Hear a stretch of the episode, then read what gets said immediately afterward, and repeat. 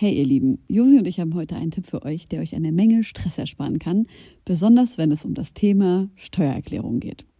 Ich denke mal, ihr alle kennt das Gefühl, wenn man vor dem Berg Papierkram für die Steuererklärung sitzt und absolut nicht weiß, wo man anfangen soll. Ja, uns ging's oft genug genauso, aber wir haben herausgefunden, dass es einen Weg gibt, wie man das Ganze deutlich einfacher gestalten kann. Jetzt kann man sich fragen, warum überhaupt Steuererklärung machen? Ja, also, abgesehen von der gesetzlichen Pflicht gibt es einige gute Gründe dafür. Zum Beispiel könnt ihr mit der richtigen Herangehensweise sicherstellen, dass ihr keine Steuerrückerstattung verpasst und euch sogar Geld zurückholt, das euch zusteht. Taxfix macht es möglich, die Steuererklärung in kurzer Zeit und ohne großen Aufwand zu erledigen. Ihr müsst euch dabei keine Gedanken über komplizierte Steuerformulare oder Fachbegriffe machen. Also einfach und stressfrei die Steuererklärung mit Taxfix erledigen und das Thema vom Tisch haben. Ladet jetzt die App herunter oder besucht taxfix.de. Und mit dem Code HOME24 könnt ihr als NeukundInnen 5 Euro sparen. Aber für alle Menschen. Für ja, alle Menschen, ja, aber ja, klar, aber, aber wie, wie geil ist es, wenn du halt auch gerade irgendwie Leuten, die benachteiligter sind, auf welcher Ebene auch immer, irgendwie damit noch was geben Rapper. kannst. Gerade die. Gerade die. in unsere Schaftherapie kommen. Komm her, du Hund, guck die Schaftherapie. Und wir machen gleichzeitig noch ein Album. Ich habe diesen kleinen Beat hier gebaut für Shogun und Cutter Power. Warum gerade die beiden in Kombi erfahrt ihr in der Sendung. Wie auch Curse kommt Shogun aus Minden und der Legende nach schrieb er seinen ersten Text am letzten Schultag im Jahr 2012. Und jetzt sprechen wir über sein Debütalbum nach einigen EPs und seine erste Solotour. Cutter Power heißt wirklich so, wie gut ist es, hat für mich die schönste Stimme des Universums, hat erst letztes Jahr ihre erste Single auf Deutsch veröffentlicht und ziemlich schnell ziemlich viel Welle gemacht. Und alles, was ihr über diese zwei wundervollen Menschen wissen müsst, erfahrt ihr jetzt. Viel Spaß! Hallo und herzlich willkommen zu einer neuen Folge Homegirls. Wir sind zu dritt im Studio, aber ich bin mit zwei ganz wundervollen Artists da. Helene hat's ausgenockt, die liegt krank zu Hause, die hat gepasst. Aber ey, übel schön, dass ihr da seid. Ich freue mich auf diese Kombi. Herzlich willkommen. Dankeschön. Hi. Danke. Hallo. Und Katha und ich sind auch letztes Wochenende, naja, jetzt wieder vom Reeperbahn Festival auferstanden. Ja. Wie geht's dir? Du hast drei Gigs in drei Tagen gespielt und mit Haufen Leuten gesabbelt. Ja, ich habe mich tatsächlich so ein bisschen aus diesem Industriegedöns rausgezogen diesmal. Ich bin auch nach meinen Auftritten relativ schnell wieder abgehauen und habe nicht so viel mit den Leuten geredet. Einfach weil ich das irgendwie gerade nicht so, ich fühle das manchmal einfach nicht so doll. Aber die Auftritte waren geil. Es waren immer verschiedene Setups. Es war irgendwie immer aufregend und ja, war gut. Aber jetzt, ich war gestern auch einfach so, ich habe einfach nichts gemacht. Ich konnte nichts machen und das war irgendwie auch okay. Ja, vor allem es ist ja irgendwie eine Veranstaltung in Hamburg für so Musikschaffende, die sich jedes Jahr da treffen. Die Tickets sind, glaube ich, schweineteuer. Dafür spielen halt super krass viele Artists und man kann zu Panel Talks gehen und zu Workshops. Also eigentlich ist es schon eine schöne Veranstaltung, aber es ist natürlich ein absoluter Overdose an Emotionen, an Wörtern, an Eindrücken. Es ist, also die ganze Stadt ist voll halt so mit so Musikindustrie-Heinis und die Konzerte. Also ich hatte so manchmal das Gefühl, ich weiß nicht, wie es dir ging, aber dass die Stimmung so sehr semi geil teilweise ist, weil die Leute auch viel irgendwie nebenbei beschäftigt sind, am Quatschen, am Networken, auf, aufs Handy gucken und so. Wie ging's dir damit? Voll. Also man merkt so, die ersten zwei Reihen maximal sind irgendwie so Leute, die wirklich Bock haben, gerade hier zu sein und wirklich wegen dir irgendwie zuhören wollen und so. Und dahinter wird's dann schnell so, dass halt da die ganzen Industrieleute sind, die halt irgendwie hier sind, weil sie das Gefühl haben, sie müssen da sein oder weil sie von irgendjemand eingeladen wurden. Und das Geile ist, wenn man in ears drin hat, hört man das nicht, dass die mhm. da die mhm. ganze Zeit reden. Und ich habe auch noch bei einem Konzert so gesagt, boah, ihr seid so ein respektvolles Publikum und so. Und dann habe ich danach die Videos angeschaut und man hört so ultra viel Gelaber einfach die ja, ganze Zeit hinten. Und das, ja. Ja, und was ich auch witzig finde, noch einen Side-Fact vielleicht dazu. Mm, also ich durfte auch auflegen für die Sony und es war eigentlich voll der geile Abend. Aber was mich dann also ich war jeden Abend noch dann feiern danach. Und was mich dann schon gewundert hat, dass Leute so äh, aus der Musikindustrie, die den ganzen Tag eigentlich da, da sind, um so gute Mucke zu diggen, um, keine Ahnung, theoretisch sich viel auch mit NewcomerInnen zu beschäftigen, dass du trotzdem auf den Partys immer wieder jeden Abend nur die gleichen Hits hörst. Und irgendwie ist es für mich so ein Absurdum, so die ganzen Classics, wo ich mir denke, hä, warum feiert ihr nicht, wenn man so experimentelle Sachen spielt? Das ist doch eigentlich euer Job. Und dann habe ich aber gedacht, wahrscheinlich genau deswegen. Du bist irgendwie den ganzen Tag so am neue Mucke dingen und abends greifst du dann trotzdem auch so altbewährte Sachen zurück. Und das ist irgendwie, ich weiß nicht, ich fand es irgendwie weird zu sehen, dass man dann trotzdem, keine Ahnung, Free from Desire spielen kann, alle rasten aus und dann aber irgendwas Nerdiges und alle sind so, oh ja, und dann zieht so ein Heuballen. Ich will, Shogun, warst du schon mal auf dem Reeperbahn Festival? Ich war vor zwei oder drei Jahren, als ich meine ersten Sachen draußen hatte, war ich für fünf Minuten da. Ich bin in irgendeine Kneipe, bin dann ganz schnell wieder raus und bin wieder zurück nach Berlin gefahren. Ich, ich kann mir das nicht geben. Ich habe ganz viel Kaffee im Studio verschüttet. Ach du. Ach, scheiße, naja. Also, hat keiner gesehen höchstens gehört. Entschuldigung. ähm, alles gut. Und das war irgendwie nicht meins. Und ich bin halt auch so super Social Anxiety Person. Ich bin halt so, wenn da mehr als 40 Leute in einem Raum sind, dann, wenn ich nicht selber auf der Bühne stehe, dann so, n -n, dann haut das halt nicht hin. Und deswegen war es dann für mich so, ey, keiner möchte eigentlich, ist ein bisschen so, also das Gefühl ist ein bisschen wie Weihnachten. Viele Leute müssen mit Leuten saufen, von denen sie glauben, dass sie sie mögen müssen. Hm. Ist so, nee, ist nicht meins. War, war nicht so, war nicht so meine Welt. Hattest du das schon immer? Ja. Ja, schon. Also auch auf, sei es mein eigener Abiball oder sonst irgendwelche Happenings, wo man irgendwie so, mehr oder weniger so, wo einem so empfohlen wurde, hinzugehen. Weißt mhm. du? So, wenn ich freiwillig irgendwo gegangen bin und ich merke, es ist mir zu viel, kann ich gehen, aber meistens ist dann okay, alles cool, aber wenn so, ey, es wäre gut, wenn du da hingehst, oder im schlimmsten Fall, du musst da hingehen, dann ist es so, ey, dann, dann macht direkt mein Kopf zu eigentlich. Deswegen mhm. war ich so, nee, ich glaube, das lasse ich mal. Aber es geht dir anders, wenn du auf Bühnen stehst. Ja, safe.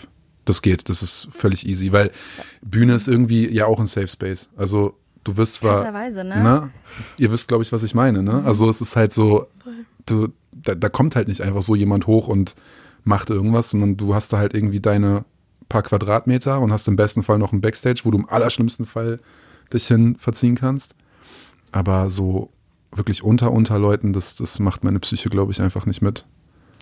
Habt ihr so Lieblingspartys, wo ihr hingeht? Also seid ihr so Menschen, die trotzdem feiern gehen können und sich dann so gehen lassen können? Und habt ihr da so Favoriten? Boah, ich habe irgendwie gehe ich super selten feiern mittlerweile, muss ich ehrlich sagen. Ich war früher auf jeder Party, wo es irgendwie ging. Und dann habe ich aber für mich gemerkt, dass ich irgendwie das nicht mehr so doll packe, a wegen dem ganzen Konsum. So, das war dann irgendwann vorbei und dann hatte ich so das Gefühl, fuck, ich war dann einmal so, als ich dann aufgehört habe. Aber da warst hab, du noch nicht in Berlin, ne? Oder wo? Doch, auch, in, auch noch in Berlin. Ich bin ja ziemlich viel gependelt. Also ich habe, ja, als ich in Wien gewohnt habe, bin ich zwei Jahre eigentlich gependelt und war mindestens einmal im Monat in Berlin. Und ich war in dieser Zeit kein einziges Mal feiern, was irgendwie schon weird war, weil alle so dachten so, ja, und das ist dann geil, wenn du in Berlin bist, dann kannst du mal feiern gehen und so. Und ich habe es aber nie gemacht, weil ich irgendwie so, ja, vielleicht, weil ich einfach Schiss auch davor hatte, tatsächlich irgendwie was passiert oder dass es mich so ein bisschen überfordert und überwältigt tatsächlich. In Bezug auf Konsum. Ja, in, Be in mhm. Bezug auf Konsum und auch so, das ist natürlich auch so dieses Berlin-Vorurteil, dass man halt irgendwie so ein Bild vor Augen hat, diese ganzen Techno-Kiddies, die irgendwie dann so voll auf Keta irgendwie so rumkugeln Boah, und weiß ich nicht.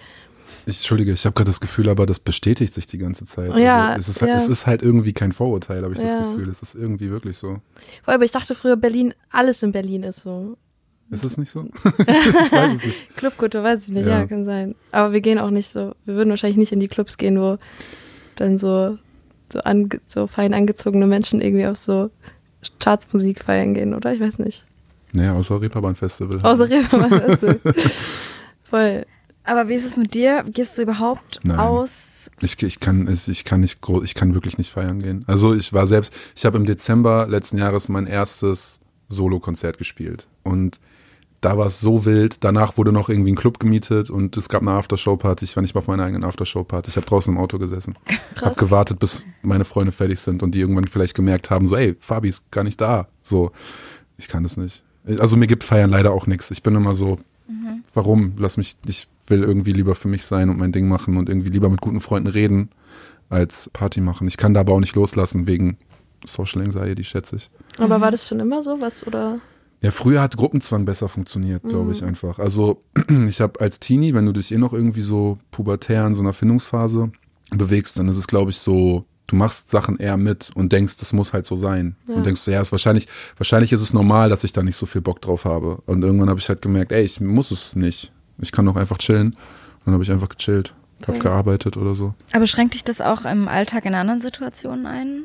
Selten. Also es gibt schwierigere Episoden und Phasen. Es gibt, ist auch schon ein paar Mal passiert, dass ich irgendwie aus dem Einkaufsladen raus musste, wenn es halt mhm. irgendwie gerade, keine Ahnung, viel zu voll war oder so, aber in der Regel geht's eigentlich, weil man kann sich, also gerade hier in Berlin ja irgendwie wirklich seine Zeiten, gerade als Selbstständiger, seine Uhrzeiten und seine Orte irgendwie ganz gut selber aussuchen und kann relativ schnell auch aus Situationen flüchten.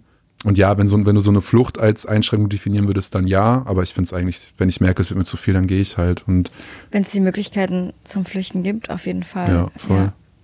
Voll. Ja, aber so an sich geht es. Also es wird mich eher einschränken, wenn ich das Gefühl habe, ich muss auf eine Party gehen und dann da rumzuhängen. Mhm. So, das ist eigentlich eher so das, was ich als Einschränkung wahrnehmen würde.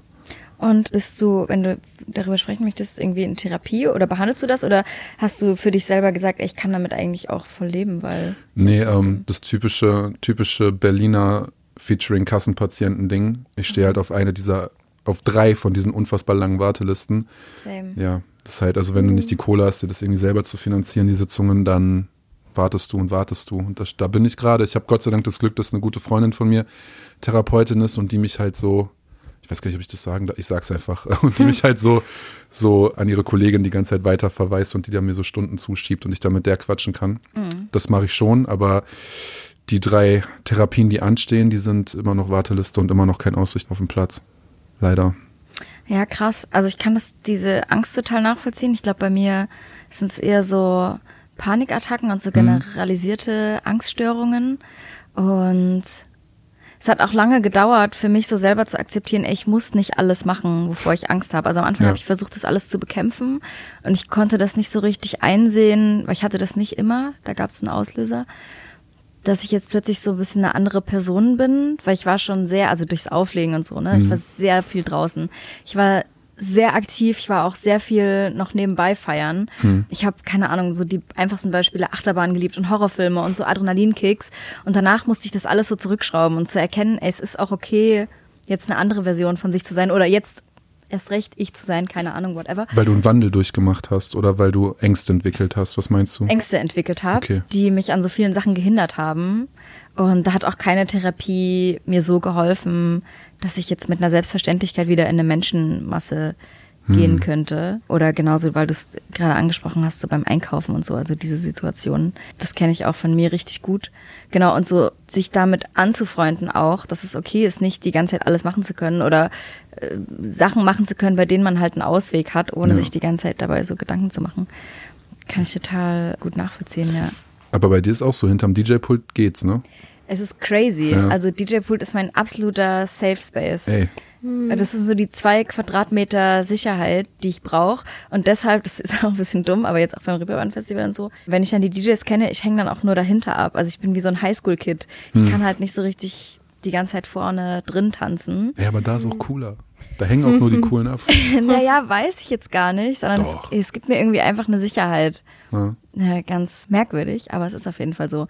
Weil am Ende bist du ja trotzdem am Ende des Clubs so eingepfercht irgendwie von Haufen Menschen. Aber Stimmt, da habe ich gar nicht drüber nachgedacht. Dass unsere Bühnen ja auch immer am Mhm. weitesten entfernt. nach. Ja. Ich, übermorgen, ma- übermorgen genau, manchmal hast du Tourstart. ja noch so einen direkten einen Zugang zum Backstage, ne? Aber in den meisten Clubs gibt's ja keine Backstages. Da musst du Stimmt. erstmal schon durch den ganzen Laden. Ach, scheiße.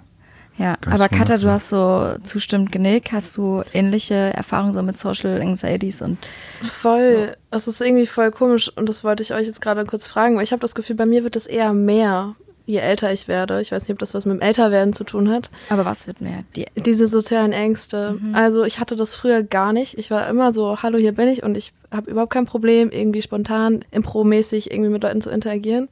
Und ich habe aber das Gefühl, dass es mir immer schwerer fällt und dass ich bin, das habe ich jetzt auch auf dem Reeperbahn gemerkt, dass ich immer die erste war, die gesagt hat, ich gehe jetzt. Ich erreiche dann so einen Punkt, wo ich so, ja, mich so unwohl fühle, dass ich einfach gehe, obwohl irgendwie manche Leute sagen würden, okay, aus der Situation, das war doch voll cool, dass du jetzt mit den Leuten in dieser Situation warst oder so. ja. Und da habe ich jetzt auch die letzten Tage tatsächlich total viel über das Thema drüber nachgedacht, dass es mir manchmal Angst macht, dass meine Ängste immer mehr werden.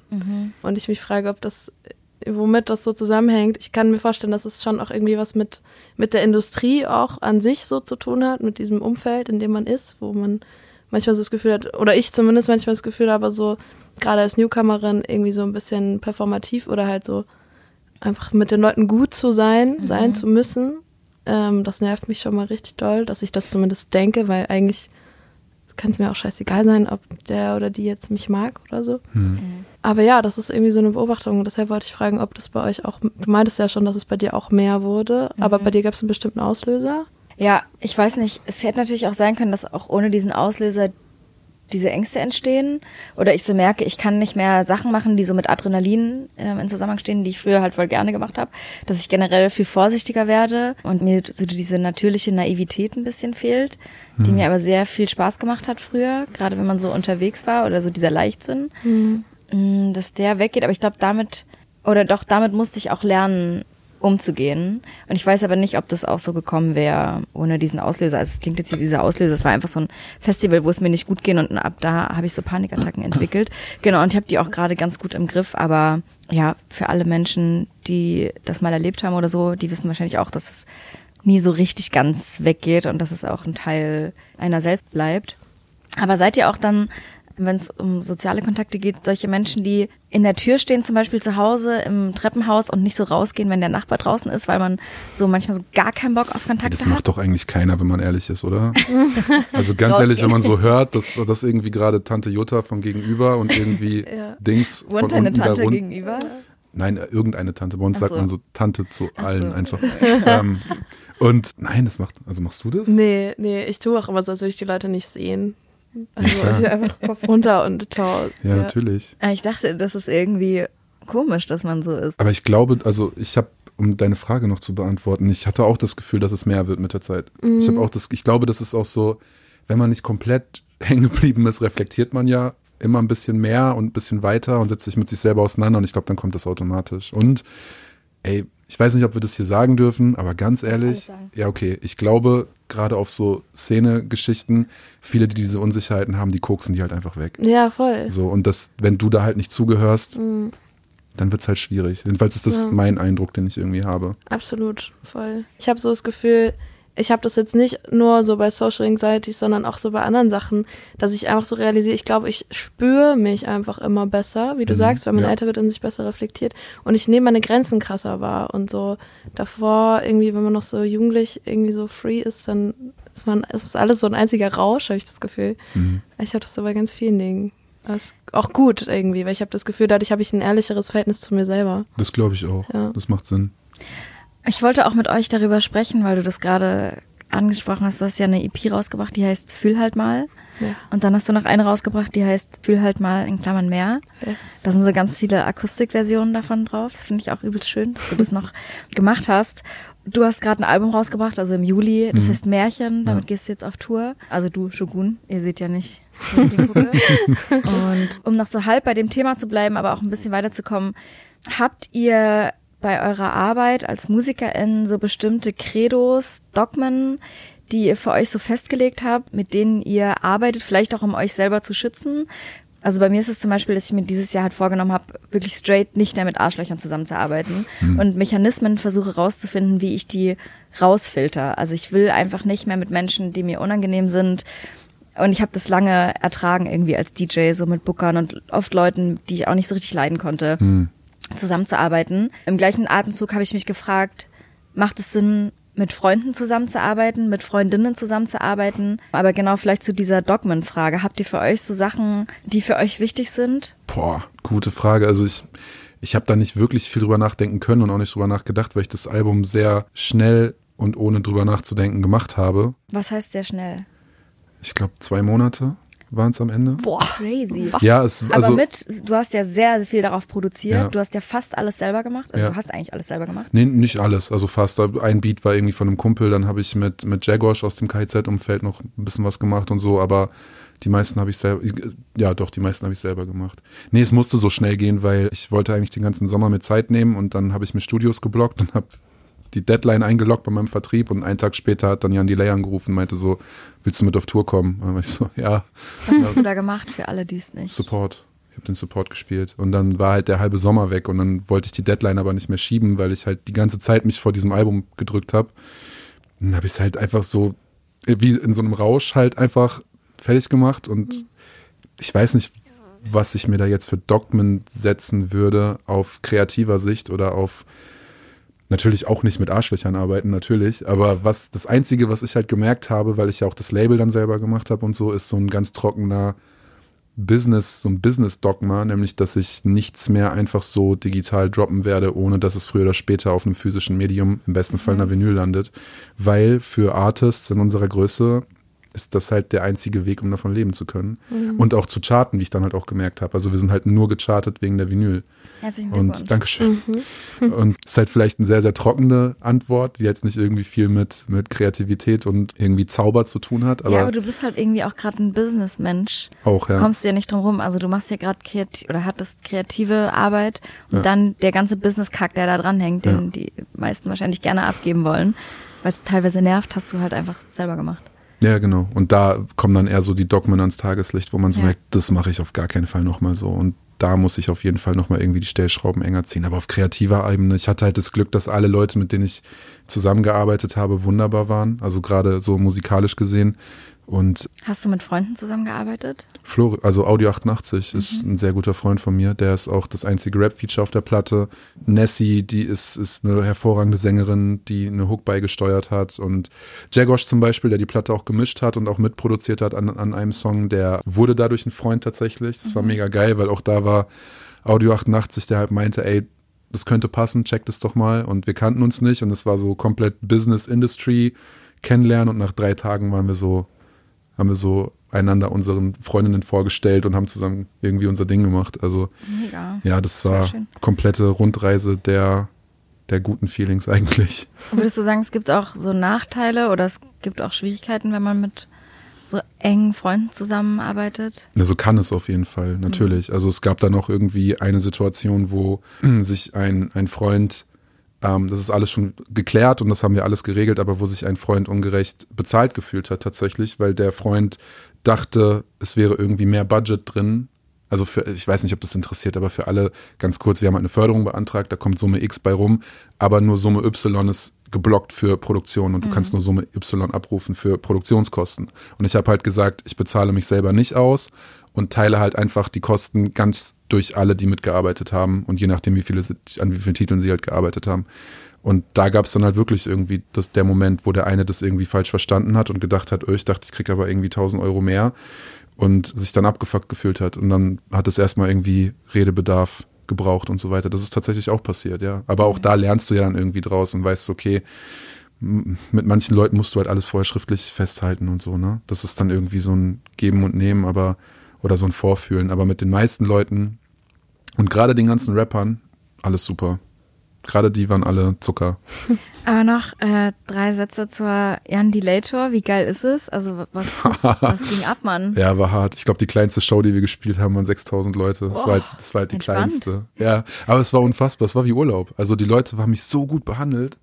Die waren so warm, so feinfühlig. Ich habe im Nightliner, ich erzähle immer gerne diese Anekdote, im Nightliner saßen wir nach der ersten Show aus Zürich sind wir gefahren und wir haben da halt so angetrunken rumgelabert so und dann ging es halt darum, dass ich keine, ich, ich mag keine Chips, ich esse nicht gerne Chips, weil ich das nicht mag, das so an den Fingern zu haben. Und dann waren alle, und alle waren so, oh mein Gott, wieso, wieso isst du keine Chips, wie dumm bist du? Und dann sind wir, ich glaube, in Leipzig haben wir dann gespielt oder so. Und ich komme in das Catering und da stehen halt Chips und so Einweghandschuhe mit so einem Post-it drauf für Fabi. No. mein Gott. So, so, auf diesem Level waren die. Und da war ich, so lieb. ey, und so war halt der ganze Sommer. Also Krass. ich wurde nur, es war wirklich wie, wie Klassenfahrt mit Leuten, die man noch nicht kennt, aber nie wieder loslassen will. Die waren alle, die waren alle unfassbar. Mann, richtig schön. Ja. Krass. Richtig Die toll. waren wirklich gut. Ja, wie ist es bei dir, Katha, mit Dogmen, Credos, mit Sachen, die du dir vorgenommen hast? Das erste, was mir so eingefallen ist, was ich jetzt auf jeden Fall gelernt habe, würde ich eher sagen, aus dem letzten Jahr auch, ist, dass ich auf jeden Fall bewusster mit viel mehr Flinter-Artists Artists arbeiten will. Also mein ganzes Team, angefangen von Content über Produktion und alles, was im Hintergrund passiert irgendwie. Und das merke ich schon, weil mir so ein bisschen diese super nur Male Energy geht mir ein bisschen auf die Nerven, auch wenn man viel unterwegs ist und so, das merke ich schon.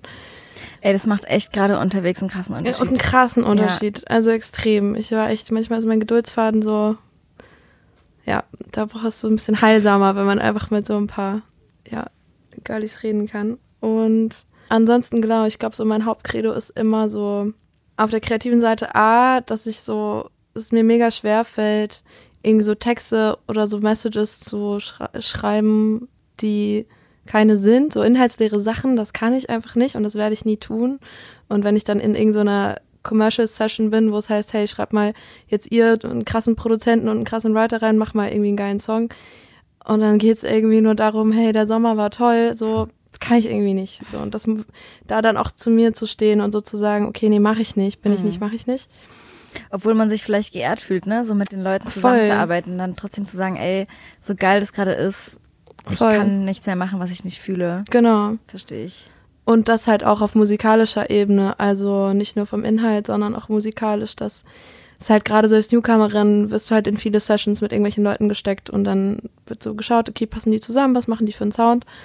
Und es macht mir mega viel Spaß, auch so Sachen auszuprobieren und so. Aber ich merke schon auch retrospektiv, dass ich zu ganz vielen Sachen Ja gesagt habe, die ich jetzt, wo ich mir jetzt so denke, wenn jetzt, wenn ich jetzt in der Session bin, habe ich einfach ein anderes Selbstbewusstsein Mhm. zu sagen, nee, ist eigentlich nicht meins und damit identifiziere ich mich nicht, auch wenn es vielleicht irgendwie musikalisch ein cooles Outcome ist. So. Mhm. Krass, ich erinnere mich da auch noch an Stories. Also vielleicht kurz für den Kontext. Wir kennen uns, weil du Sessions mit Stefan hattest. Genau. Wahrscheinlich genau in so eine zusammengewürfelte Session, oder? Ja, genau, ja. Und Stefan, mit dem ich zusammen Import-Export mache, wir waren dann zusammen in Italien, Mhm. in Bellagio und wir haben uns da so eine Hütte gemietet, irgendwo im Wald und haben halt an unsere EP geschrieben. Und ich wollte halt unbedingt noch Writerinnen mit dabei haben, die das Englisch mächtiger sind als ich.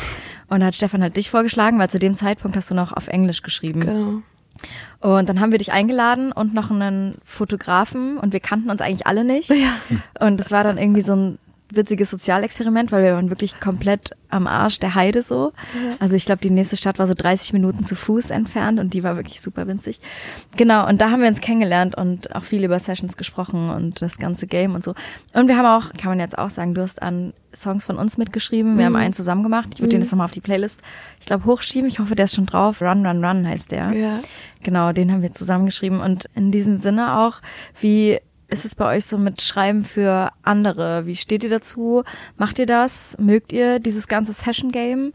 Katha, vielleicht du gleich. Ja, ich mag das tatsächlich ganz gerne. Also ich habe noch nicht viel für andere geschrieben. Ich bin da gerade so in der Anfangsphase und habe jetzt gerade so für eine Künstlerin schreibe ich super gerne, mit der verstehe ich mich mega gut und ich finde es also ich habe, als ich das erste Mal die Session mit ihr hatte, hatte ich so total Muffensausen, weil ich so dachte, fuck, jetzt wird so mein Können so total auf die Probe gestellt und wenn ich jetzt irgendwie mal hängen bleibe oder so im Schreiben, dann bin ich so voll entblößt und habe mir so voll den Druck gemacht und habe aber gemerkt, wie geil es ist und befreiend es ist, für andere Artists zu schreiben, weil es geht nicht um mich und es ist viel leichter, irgendwie eine Sprache für was zu finden, wo man nicht selber emotional Ja. und mit dem Kopf so doll drin hängt.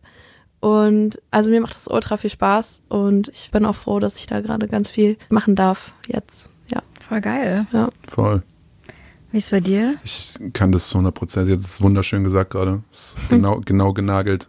Alles, alles, was sie sagt. Ich, Aber du schreibst für andere Ja, ja. ein bisschen mehr auch. Ja, also ich finde es, was halt einfach noch dazu kommt, ist, ich meine, man hat ja vorhin vielleicht schon gemerkt, so ich bin nicht unbedingt die selbstsicherste Mausi, so. Und äh, das äh, geht dann halt auch in Richtung Existenzängste und vor allen Dingen auch finanzielle Existenzängste. Und wenn du halt weißt, du hast halt von Anfang an irgendwie ein Standbein, was dich irgendwie finanziell noch ein bisschen absichern kann, vor allen Dingen nicht zeitlich begrenzt, weil so ein Solo-Artist-Projekt ist halt irgendwann over. Und gerade im Rap, wenn ich mir halt irgendwie so StraßenrapperInnen angucke, die dann irgendwie jetzt auf die 45 zugehen, so ey, danach kannst du es halt, das war's dann halt einfach, wenn du nicht irgendwie noch dein Side-Hustle auf der Reihe hast. Deswegen, das ist halt das Ding, das fand ich halt wunder, das finde ich halt wunderbar, ist nochmal eine schöne Sicherheit, aber auch, was du vorhin meintest, so, ne, es ist halt, dass du dich irgendwie nochmal anders ausdrücken kannst, dass du, für mich ist es zum Beispiel auch so, wenn ich, wenn ich mit krassen SängerInnen irgendwie schreibe und dann halt irgendwie so, so gut wie ich es halt mit meiner kratzigen Stimme hinbekomme, irgendeine Topline zu krakeelen und die dann halt mal in gut zu hören. ist auch so, ist auch so unfassbar. Genau. Und es ist halt auch, es ist halt irgendwie auch, habe ich so das Gefühl, dass ich immer so, ich fühle mich krass wertgeschätzt, wenn ich aus solchen Sessions rausgehe. Unabhängig davon, ob es irgendwie krass ist oder nicht. Aber ich bin da auch so reingerutscht. Die erste Session, die ich hatte, war halt Casper, Lena Meyer-Landrut und Provinz, was halt so direkt Oh Wow. mä- mäßig, weil Ben, also Casper, mich halt angeschrieben hatte und meinte, er feiert meine Sachen und er wird sich freuen, wenn ich quasi mal drüber gucke. So, das war, weil Casper ist einer der besten Songwriter, die wir haben, also der besten Er ist auch die Texter. liebste Mausi, die wir haben in der Ja, Szene. natürlich. Natürlich. So, und er ist halt, wie gesagt, er ist ein unfassbarer Writer. Und dann ehrt es mich halt umso mehr, wenn er halt sagt, so kannst du noch mal drüber gucken. Und dann guckst du halt nochmal drüber, dann fragt er mich, ey, willst du noch hier eine Adlib machen und so und bla bla bla, cool. Und trotzdem ist es dann ja so, auch wenn ich da halt irgendwie nur eine Kleinigkeit, so wirklich eine, der Song wäre genauso erfolgreich gewesen, wenn ich da nicht mit bei gewesen wäre, wenn man mal ehrlich ist. Aber er hat es trotzdem gemacht und für die Verlege und die Referenzen ist es halt Wahnsinn, wenn jemand halt mit der Referenz reinsteppt und dann habe ich halt ein Verlagsangebot bekommen und habe dann halt irgendwie gesagt, okay, gut, das ist ein guter Nebenhassel und du kannst Ja. halt irgendwie Leute kennenlernen, die irgendwie, wo wir auch dann wieder bei diesen Industriesachen sind, die halt irgendwie eher aus der zweiten Reihe agieren, die vielleicht nicht ganz so voll gekokst sind und die, mit denen du vielleicht irgendwie ein bisschen entspannter reden kannst. Und das tut mir sehr, sehr gut, muss ich sagen. Voll. Voll geil. Ey, ich habe zwei Fragen noch zu dem, was du gerade gesagt hast. Und zwar zum einen, habe ich das richtig verstanden, dass du so meintest, so Rap ab 45, es geht nicht mehr? Das geht schon. Das geht, und das bitte, das soll gehen. Also Ja. ich, ich, gehe- ich gehe davon aus, dass wir jetzt, jetzt sehen wir halt die, jetzt kriegen wir die Generation ja mit, wo es funktioniert. Aber ich glaube, dass wenn du, deswegen habe ich vorhin so Straßenrap, also so bestimmte Teile des Straßenraps und auch gerade hier irgendwie in Berlin so verortet. Ich glaube, ein bestimmtes Subgenre im Rap, da wachsen die Fans irgendwann nicht mehr mit und du kriegst auch keine neuen mehr. Ja. Also gerade wenn du irgendwie so Kneipenkokser-Rap machst, dann bist du, glaube ich, irgendwann, irgendwann war es das, glaube ich. Weil ich glaube, irgendwann will das keiner mehr sehen. Beziehungsweise deine Fans sind irgendwann auch einfach zu alt und die jungen Kids wollen dann nicht irgendwie einen Mitte 40-jährigen Bernd, Ja. weißt du? ja. Oder Ist aber auch nur eine These. Behandlung wegen zu viel. Oder Aber- das, oder das. Also ich würde es zum Beispiel nicht machen wollen mit Mhm. 45. Ey, es ist ja eine Frage, die ich mir auch ständig stelle, so wie lange kann ich noch auflegen? Deshalb ja auch so ein bisschen der Switch zum Produzieren hin. Mhm. Weil, also ich lege seit verkackten 19 Jahren auf. Halt dein Maul, stell dir das mal vor, das Wirklich? sind 19 verfickte Jahre, die ich auflege, ja. Es ist irgendwie richtig weird. Alter. Genau, deshalb, da denke ich auch, ich habe jetzt auch einfach alles irgendwie einmal gemacht außer Mhm. Welttournee und das wird jetzt wahrscheinlich nicht mehr kommen und dann ist es auch irgendwie, also es ist auch voll fein für mich. Ich will da auch langsam raus. Ich habe diesen Sommer viel weniger gespielt und es hat sich richtig gut angefühlt, weil ich mich auf jeden Gig wieder gefreut habe. Ich kann mir halt vorstellen, sorry, wenn ich unterbreche. Nein, bitte. Entweder, also ich glaube, am Ende des Tages müssen wir uns im allerbesten Fall, kann ich mir gut vorstellen, dass wir uns alle diese Frage nicht stellen müssen, wenn es soweit ist, weil wir irgendwie natürlich rauswachsen. Und das, was du gerade angedeutet hast, deutet ja eventuell sogar darauf hin, wenn ich es richtig verstehe. Aber ich glaube nicht, dass wir eine Halbwertszeit haben, wenn wir dementsprechend einfach uns auch mit unserem Alter weiterentwickeln. Ich rede ja gerade wirklich nur explizit von Leuten, die mit Subgenre Thema A anfangen und auch damit aufhören. Oder halt es halt einfach immer nur weiterziehen und sich das halt gar nicht weiterentwickelt, das gar nicht mitreift. Ich glaube, dann hast du eine Halbwertszeit oder ein Verfallsdatum drauf. Ich glaube sonst nicht. Ich hatte da letztens ein interess interessantes Labelgespräch bei so einem Label-Dinner und da hat der A&R, der da mit mir saß, gemeint, ja, wenn wir mal realistisch sind, dann dauert so eine Karriereaufbau, sind so drei Jahre, aber insgesamt länger als sechs Jahre geht das nicht. Also inklusive Aufbau. Und dann habe ich mir so durchgerechnet, okay, ich mache das jetzt so und so lang, das heißt so spätestens mit 30 ist es dann um. Hm. Und sein Credo war halt so, okay, du musst halt irgendwas finden, was dann danach dir noch Geld, noch Einkommen generiert. Klar mit Streams, aber dafür musst du schon krass sein, dass es dann in zehn Jahren halt eben natürlich auch immer noch so gehört und gefeiert wird. Und dann ging es halt darum, man muss halt irgendwie ein Produkt entwickeln. Irgendein Produkt, das dich quasi, de- de- deine Karriere überlebt. Entschuldige, du selber als Produkt? Ja, Oder- nee, oder- nee, ich ein, also zum Beispiel wie Brate oder weiß ich nicht, Ach diese so. ganzen, Oh, wow, diese ganzen okay. Sachen. Und dann hat er mich gefragt, was ich für ein Produkt, was, und das war, diese Frage stellte nämlich allen irgendwie Artists, mit denen die so reden. Was wärst du für ein Produkt? Nee, bei mir wäre es, glaube ich, irgend sowas wie ein Powerbar oder so. Man kann mit meinem Namen super viel machen, tatsächlich. Ey, du heißt auch wirklich so, ne? Ja, Also, ja, genial. das ist dann schon praktisch. Also, genau, Power, Riegel, Power, keine Ahnung, irgend sowas. Ich glaube, ich würde irgendwie so, ich stehe total auf Ja, so Schokolade, jetzt schon. gesundes. Warum Ja, sechs Jahre warten? voll, aber ich muss erstmal eine Koop irgendwie mir herzaubern. Ich hätte Lust auf Nukao oder Vivani Schokoriegel. Kooperation. Meldet euch. Ähm, genau. Aber deshalb Frage an euch, was würdet ihr für ein Produkt, was eure Karriere überlebt, auf den Markt bringen? Fang, fang du bitte an. Wenn du was wüsstest. Mm, ja, lass mich überlegen. Also im Gegensatz zu dir ist es für mich eine absolute Genugtuung, den Crisp der Chips von meinen Fingern zu Ja. lecken. Ja.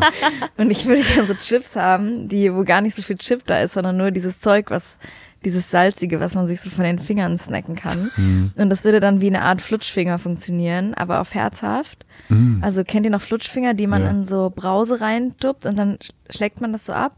Und Boah, Jungs, das ist ein bisschen so. eklig auch. Der, Na der Name ist auch nicht so gut gealtert, ehrlich gesagt. Ja. Flutschfinger. Flutschfinger, weiß Herzhafter ich nicht so. Flutschfinger mit so Salztaste. Ja, genau. Also stellt Boah. euch vor, es ist mh, ja ein bisschen dieses Gefühl, wenn man nach dem Tequila so die Zitrone und das Salz ableckt oder von so Mhm. einem guten Cocktail so den Glasrand und ah ja, okay, trinkst du ke- keinen. Ich trinke selten, aber, Ja. aber ich habe schon mal Tequila getrunken und ich kenne auch den Salzrand. Naja, also ich, ich kann das so schlecht beschreiben, aber es ist wäre irgendwas Dippiges, irgendwie ein geiler Snack an einem Ding, was es hält und das würde man dann da rein dippen und dann könnte man es abschleckern. Also man müsste es nicht mehr mit den eigenen Fingern machen. Das ist das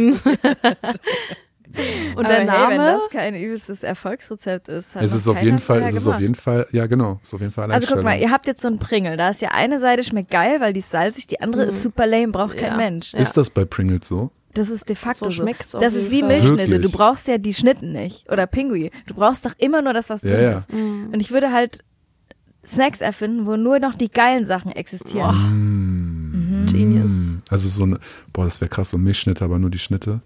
Boah, das wäre hart. Aber das wäre ja nur diese Sahnegedöns, Ja, oder? Ja. Echt? In oh, so einem nee. 4-Liter-Eimer. Ja, aber dir, ja, aber überleg mal, würdest du lieber nur die Sahne oder lieber, lieber nur diese zwei Schnitten am Rand? Nee, natürlich nur die Sahne. Es gab ja auch jetzt irgendwann, habe ich gesehen, es gibt so Oreos Double Stuffed, die halt doppelt so Mhm. viel Dings haben und die sind halt immer ausverkauft. Ah, Krass. es gab letztens Toffee für White, da habe ich auch ein Oh. äh, Fable für. Aber genau, also so Snacks, wo nur noch die guten Sachen übrig bleiben. Da Okay. ich müsste dann noch mal ins Detail gehen. Ich will auch nicht so viel spoilern, weil das würde mir jetzt irgendjemand Nee, wegnehmen. das wollen wir nicht. Ey, und nochmal zu diesen sechs Jahre Halbwertszeit, ne? Also das kann ja voll sein, dass so ein A&A-Kunde das irgendwie, aber guck mal, wie lange ich jetzt und wie lange Leute schon Musik machen so.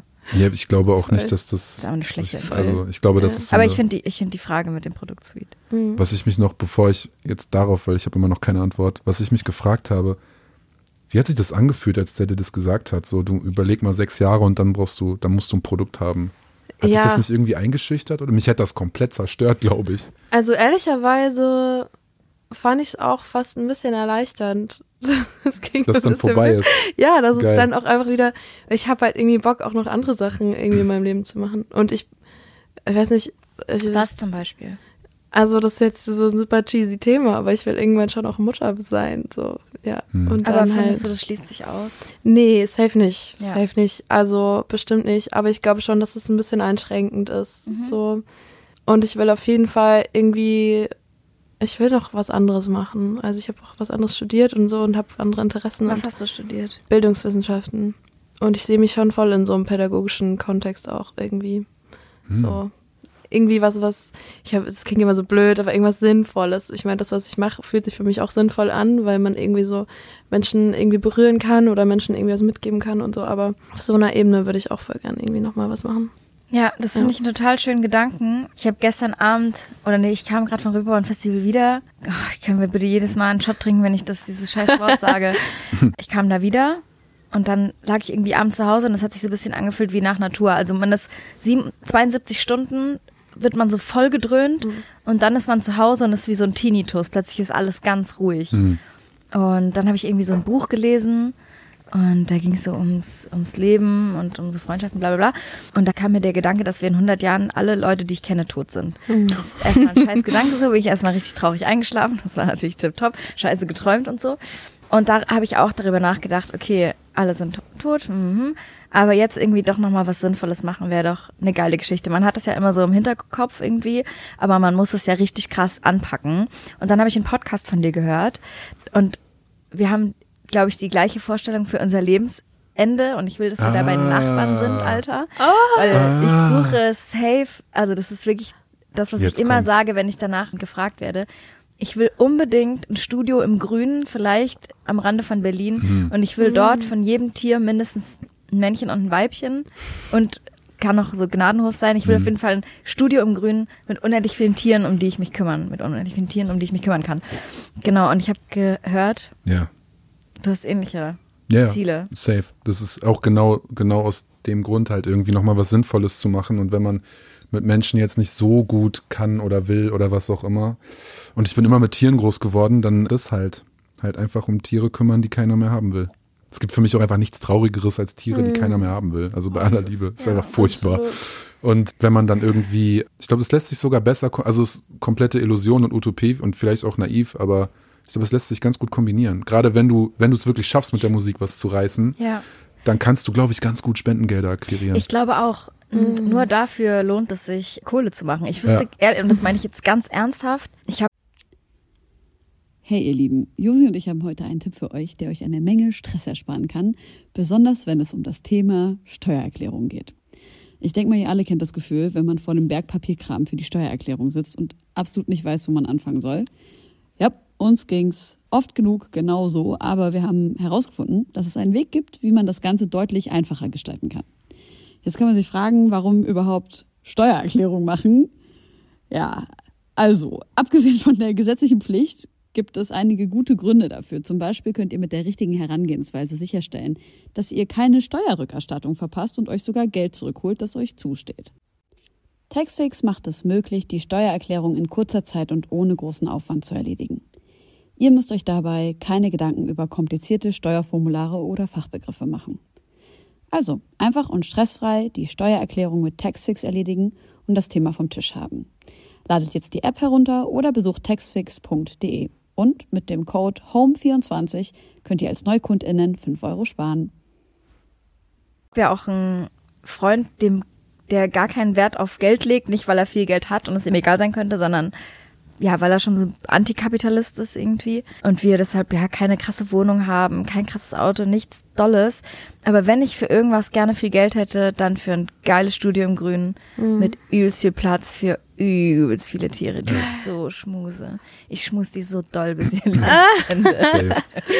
Ja, und dann lade ich mir so Leute ein, die machen da so Sessions und dann sind da draußen die Therapieschafe und die Ja. schmusen dann mit denen. Oh, so. Das kommt ja auch noch dazu. Du kannst halt voll die geilen, Set, du kannst halt dann noch irgendwie mit so Wohn- oder Tagesgruppen für oder mit Behindertenwerkstätten oder sowas zusammenarbeiten, dass die dann halt irgendwie noch Ich so bringe euch meine Klassen dann einfach immer Ja, dahin. Genau, Ja. genau. Die dann Geil. halt, ne, dann halt einfach so ein, so ein, so ein, weil es ist ja auch educational voll viel wert, so es sind Gnadenoffiziere. Aber für werden alle Menschen. Für Ja, alle ja, Menschen, aber ja, klar, aber, absolut. aber wie, wie geil ist es, wenn du halt auch gerade irgendwie Leuten, die benachteiligter sind, auf welcher Ebene auch immer, irgendwie damit noch was geben Rapper. kannst. Gerade die. Gerade die. in unsere Schaftherapie kommen. Komm her, du Hund, guck die Und wir machen Schaftherapie. gleichzeitig noch ein Album. Ja. Ey, aber Geil. ey, ganz kurz noch, weil mir, weil mir das gerade einfällt und mir das am Wochenende, ich glaube, Louvre hatte dazu letztens einen äh, klugen Take, der meinte, warum passen Manager und so Leute aus dem Umfeld von Newcomern nicht auf ihre KünstlerInnen auf, dass die nicht komplett abwracken auf Drogen und also ich steck da jetzt nicht so tief drin, aber ich frage mich schon, wie kannst du einen Künstler haben, daran mitverdienen? Und du siehst eigentlich, wie der sich zugrunde richtet, weil er nur ballert, auch in der Öffentlichkeit. Therapieplätze oder keine Ahnung, so Angebote sind da, glaube ich, noch nicht ausreichend geschafft. Das macht mir irgendwie so Sorgen. Ich bin gerade tatsächlich auch, also krass, dass du es ansprichst. Ich bin seit ein paar Wochen an dem Punkt, wo ich einen krassen Reality-Check erfahren habe, weil als ich angefangen habe, Musik zu releasen, ging halt die Pandemie los. Das heißt, ich habe nie live gespielt. Jetzt geht ja, nee, diese, oh Gott, diese Woche meine Tour los. Und ich hab- Übermorgen. Übermorgen, ja. Und ich, und ich habe dadurch jetzt halt viel mehr mit diesen ganzen Live-Leuten zu tun. Und halt irgendwie fühle halt so ein bisschen vor und bin dann halt irgendwie auch ein bisschen mehr unterwegs und check das alles ein bisschen mehr. Und ich habe nicht gewusst, dass wirklich alle so verballert sind. Ich habe wirklich gedacht, ja, okay, ihr rappt darüber. Ja, okay, ist euer Image. Ich verstehe das schon. Ja, okay, aber ihr könnt ja nicht so funktionieren oder diese Zahlen abrufen und diesen Erfolg, wenn ihr wirklich so. Doch, die sind alle so. Also ich war, auf wie viele Partys ich jetzt schon war, wo ich halt der Einzige war, der nicht geballert hat. Wo ich so denke, das ist doch nicht, das ist so. Und ich glaube, deswegen erzähle ich es gerade, ich kann mir halt auch einfach vorstellen, dass auch einfach viele Manager nicht auf diesem Level, aber ich glaube einfach so viele Manager sind auch die ganze Zeit nur am Ziehen. Safe. Und vielleicht auch, weil, oder gerade so junge Leute, also ich glaube, es geht vielen Menschen so, dass sie so Anxieties haben. Das, ich glaube, es ist einfach kein natürlicher Zustand, so krass berühmt zu sein, von so vielen Leuten umgeben, umzingelt, bedrängt zu werden. Wahrscheinlich ist es auch so eine, also A, ein Selbstbewusstseinspush oder in anderer Weise dann natürlich auch so ein Entkommen dessen. Voll. Und da stürzt man die so rein irgendwie. Ja, ja, ich irgendwie, genau, weil Louvre das, glaube ich, ge, ich weiß, auf Insta oder so gepostet hat, dass man da echt ein Auge drauf haben muss und da eigentlich mehr drüber sprechen muss, dass es da auch Ja. ja. Hilfsangebote gibt und dass man die nicht so zurücklässt oder Voll. das so abfeiert und so heroisiert. sorry, dass ich gerade Ja, so ja. reingeredet bin. Ich hatte gerade nur so eine Erinnerung an so ein Gespräch, auch mit so einem A&R, der mir halt auch erzählt hat, was halt auch viel gemacht wird, gerade bei so Major Newcomer Signings, dass die zum Teil beschützt werden, dass diese Thematik in die Öffentlichkeit kommt. Hm. Also, dass sie das quasi, ja, und deshalb wird es für die Artists auch immer normaler, dass sie machen dürfen, was sie wollen, weil das Label sie halt immer backt irgendwie. Und wenn die Was ja Zahlen da sind. Eigentlich Gutes, aber Ja, Fall. Aber nur in erster Instanz. Ja. Ja. Ja. So. Ja, es ist crazy. Boah, ich finde es richtig gruselig. Ich finde es auch richtig Leute. eklig, ehrlich Ja. gesagt. Aber ich wünsche dir trotzdem ganz viel Spaß auf Tour. Danke. Oh ja. Ich glaube, das wird richtig, richtig schön. Wie viele Shows spielst du? Ich spiele nur vier, das ist das erste Ding und wir machen nur die Pressestätte. Nur Ja, ist doch super. Die Berlin. Pressestätte. so wurde es mir gesagt. A-Städte, gehört. oder? Ja, Städte, was weiß ich, keine Ahnung. Mir wurde gesagt, wir spielen Hamburg, Berlin, Köln, München, fertig. Ah, Ja. ja. Wo spielst du in München? Im Sunny Red. Ah, Ja. Und München ist eine harte Stadt, habe ich. Also ich habe mir jetzt die Vorverkaufszahlen angeguckt. München ist hart. ja, Leute. erwartet. Ich glaube, das ist auch für Rapper nicht so dankbar, das Publikum. Die machen nicht so Nee. doll mit und so. Nee, wir hatten auf Jan Delay hatten wir die kleinste Show in München, halt diese 6000er, aber es war die beste. Hm. Es war also ich als Support zwei Zugaben gespielt, ist so krass. Das ist, also die waren richtig Hip Hop. Die waren tatsächlich krasser als Hamburg und Berlin. Krass. Ja, Geil, Die waren, okay. die waren heftig. Also München war unfassbar. Aber ja, bei, bei so kleineren Leuten, da sind die schon noch ein bisschen verhaltener, glaube ich. Mal schauen. Warst du mal auf dem Oktoberfest? Ich? Ja. Ja, natürlich. Oh Gott, leider. ich bin ja damit aufgewachsen. hab weiß. Ganz, ganz brutal. Ich habe tatsächlich vorgestern erst mit einer Freundin drüber gesprochen, dass ich einmal, da war ich 15 und da war ich an 13 von 16 Tagen auf dem Ist das Oktoberfest. dein Alter. Ernst? Ja, Hä, ist da war ich nicht- total irre. Da ging es mir auch gar nicht gut in der Zeit und ich war nie in der Schule. Ich habe jeden Tag so ein so ein in der morgens so ein Vollkornbrötchen mit Tomatenmark und einer Scheibe Mozzarella gegessen und das war alles, was ich den ganzen Tag gegessen. Und wir haben uns gebieft. Ich habe mich mit meiner Schwester damals gebettelt, wer mehr trinken kann. Ich habe zum Teil fünf Mass an einem Tag getrunken. Das sind man fünf Liter. geben. Das sind zehn Bier, also zehn Flaschen Bier quasi. Und ich war halt da, aber dann auch acht Stunden oder so dort. Warst du dann auch mal auf dieser Kotzwiese? Ja, nee, Warte mal, warte mal. Was? Okay. Ich, war- ich war schon über den Punkt hinaus. Es Ja, gibt eine Kotzwiese. warst du da? nee, ich wollte einmal hin, da habe ich mir extra, weil ich habe viel in München aufgelegt, da hatte ich mir extra so ein dummes Dirndl bei äh, online bestellt. Und genau, am Abend vorher habe ich aufgelegt, am nächsten Tag wollte ich gehen und dann war ich so verkatert, dass ich mehr gehen konnte vom Vorabend noch. Auf kurz oder lang, ich war nie da. Gut. Und es ist natürlich jetzt auch so, ne, wir haben jetzt gerade über die ganze Drogensache gesprochen. Oktoberfest ist, glaube ich, genau so schlimm. Nur So. halt einfach als akzeptierte Ja, ja. Droge Nummer eins Deutschlands. Ähm, aber ich finde das, ich finde das jedes Mal so weird zu sehen, diese Bilder. Also ich, würd- ich würde lieber 13 von 16 Tagen auf dem Reeperbahn-Festival abhängen, als einen Tag auf dem Oktoberfest. Wir reden Das von diesen harten Twitter-Bildern, die so, wo Sachen verpixelt werden mussten und so. Auch. Ja, ich, ja, ich habe, ja, ich kann mir vorstellen, wo, ja. Aber ist es so schlimm, wie es aussieht? Ja, auf jeden Fall. Okay, cool. Also meinst du die Kotzwiese? Ja. ja, auf jeden Fall. Und generell, also alles drumherum das auch. Auch die Koks U-Bahn. von auch- Pimmeln gezogen wird und so. Ja, Ja, ja, ja, natürlich. Also, ja, ja, aber das sagst du jetzt so selbstverständlich. Du warst Ja. 15, als du da ja, warst. ich Ja. bin damit aufgewachsen. Ich war halt da immer und das war ganz normal bei Es ist uns. voll gut, dass du das mit so einer Ernsthaftigkeit sagst, weil ich gicker schon wieder Ja, drüber. ja. Aber es ist furchtbar. Das ist übel. Es ist auch, für mich war das ganz krass zu realisieren letztens Ja. wieder. Das ist, ich war jetzt auch seit vier, fünf Jahren nicht mehr dort und ich gehe auch einfach nie wieder hin. Das habe ich mir so eingebrannt. Weil was auch so voll unter der Hand einfach die ganze Zeit passiert ist, sind halt so sexuelle Übergriffe. Die sind ja alle hakedicht und allein auch in der U-Bahn, wie die, wie Männer, du hast ja auch in diesem Dirndl, das ist ja, es lädt ja ein, sexualisiert zu werden, wenn du deine Titten da bis zum Kinn hochpusht und so. Und das ist so normal, dass sie dir da die ganze Zeit irgendwie an den Arsch fassen. Dann hast du ja diese Schleifen, da gibt's ja diese Regel, wann bist du Single, wann bist du vergeben. Und wenn Was? deine Schleife dann links ist, dann bist du Richtiger Single und dann dürfen Männer alles mit dir machen, so Noch. ungefähr, denken sie. Was? Ja, ja. Oh Gott, das weißt du. Ich weiß es, halt- nein, auf gar keinen Fall. Ja, es du kommst aus Minden? ja, NRW. Ja, Ah, ja. Likeurs. Ja, genau. Ähm, was? Ja, ganz übel. Geh da nie hin einfach. Herr, Moment. Also du, wenn du die Schleife da trägst, glauben Es die ist wie bei Männer. so einer Flirtparty. Der rechts heißt Single oder ich weiß Links nicht wo, ist, glaube es, ich, Single. dann gibt's noch eine Seite, da das heißt, du bist vergeben. Mm, Dann gibt's Witwe Wa- und, und verheiratet, glaube ich, oder so. Ich, ja. Leute. Das Ganz Absurde übel. ist ja auch dieses, das ist mir letztens auch wieder aufgefallen, dass wir Frauen ja oft als Ausrede nehmen, ich bin vergeben, anstatt zu sagen, ich habe keinen Bock auf dich, du bist kacke, verpiss dich mal. Hm. Das ist, wird nämlich irgendwie respektiert aus so einem absurden Revierverhalten. Aber ich kenne das von mir früher ständig. Wenn ich, ich wollte, dass mich jemand anbaggert, habe ich gesagt, ich bin vergeben. Ja. Anstatt ihm zu sagen, Alter, bagger mich nicht an, das ist übergriffig und scheiße. Ja. Und genauso ist dieses Schleifenprinzip, Alter, was bedeutet dann, also, hä? Total irre. Alter. Kann doch auch da sitzen, weil jemand keinen Bock hat, einfach.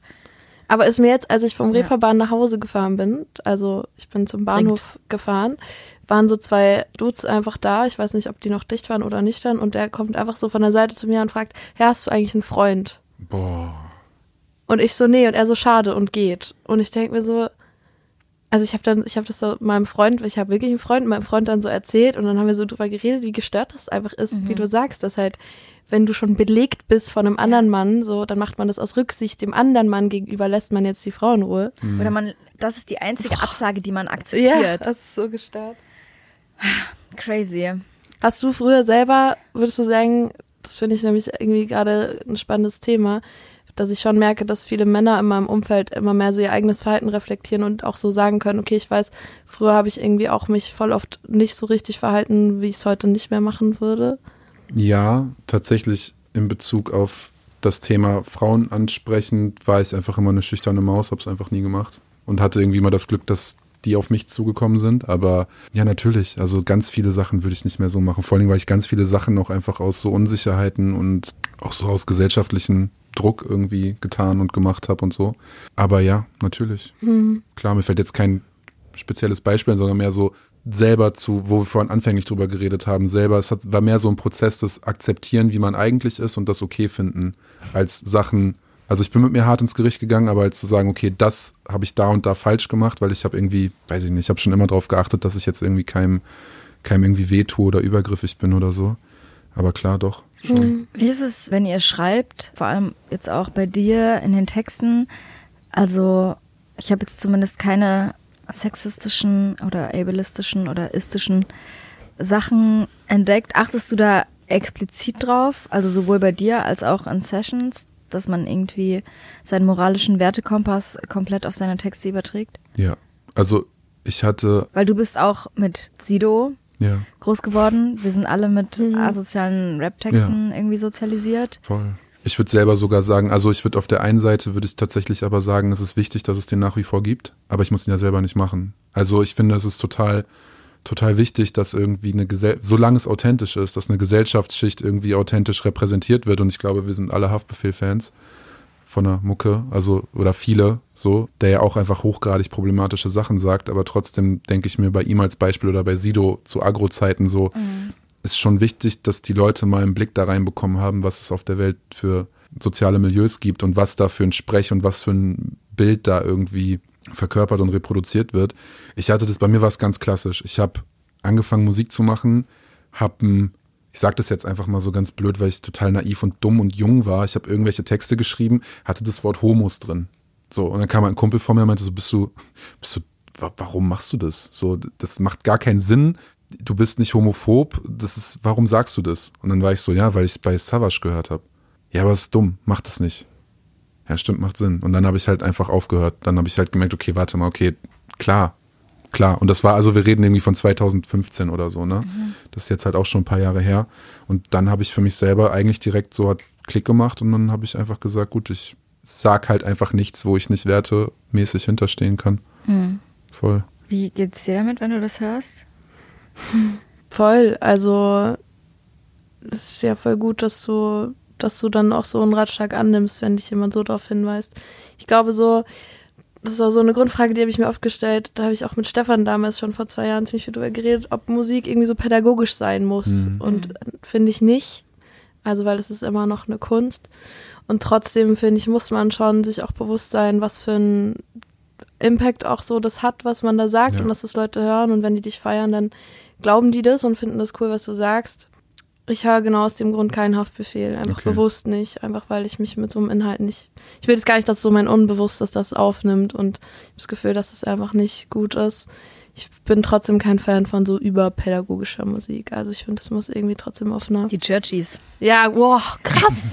Was geht Kennst du die eigentlich ab? Churchies? Nee. Das sind so Also ich- zwei junge christliche Rapper. Der Name erklärt sich, glaube ich, fast Ja. schon selber, ne? Mm, Genau. Und die Ei. haben so einen Bro-Rap irgendwie. Und das ist Series aber riesig. So. Das ist riesig. Ja, Wirklich? die sind big.